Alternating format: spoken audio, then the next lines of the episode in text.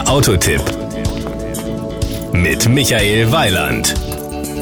Irgendwie ist das ja schon komisch mit uns und den Autos. Wenn wir noch jung sind, fahren wir meistens alte Autos, in die man aber bequem ein- und aussteigen kann. Werden wir dann älter, werden die Autos jünger und beim Ein- und Aussteigen schaut uns besser niemand mehr zu.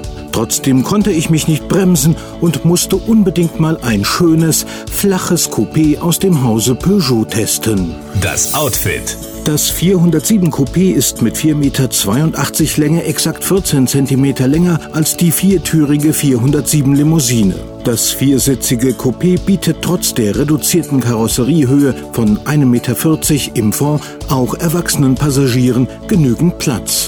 Trotz seiner schönen Formen hat es aber auch praktischen Nutzen. Das beweisen der 400 Liter große Kofferraum und die geteilt umklappbaren Rückenlehnen.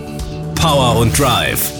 Mit dem 240 PS Triebwerk mit sequentiellem 6-Stufen-Automatikgetriebe schafft das Coupé die 100 km/h Marke in 7,7 Sekunden. Seine Höchstgeschwindigkeit liegt bei 243 Kilometern an. Trotz knapp 1,8 Tonnen Leergewicht verbraucht das 407 Coupé nur 7,2 Liter Dieselkraftstoff im Euromix.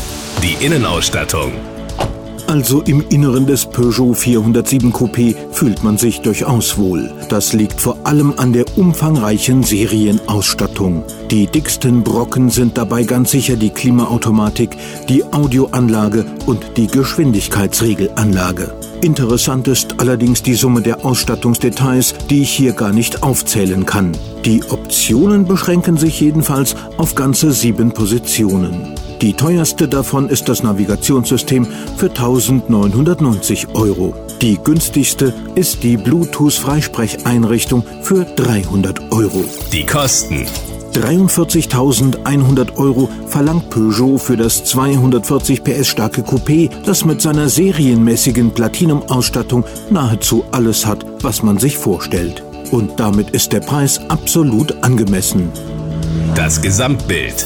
Übrigens, allzu schwer fiel mir der Zustieg in die französische Flunder nicht. Ich habe da eben ein bisschen kokettiert. Die Blicke galten aber dennoch ganz sicher nicht mir, sondern dem 407. Das war ein Beitrag von Michael Weiland.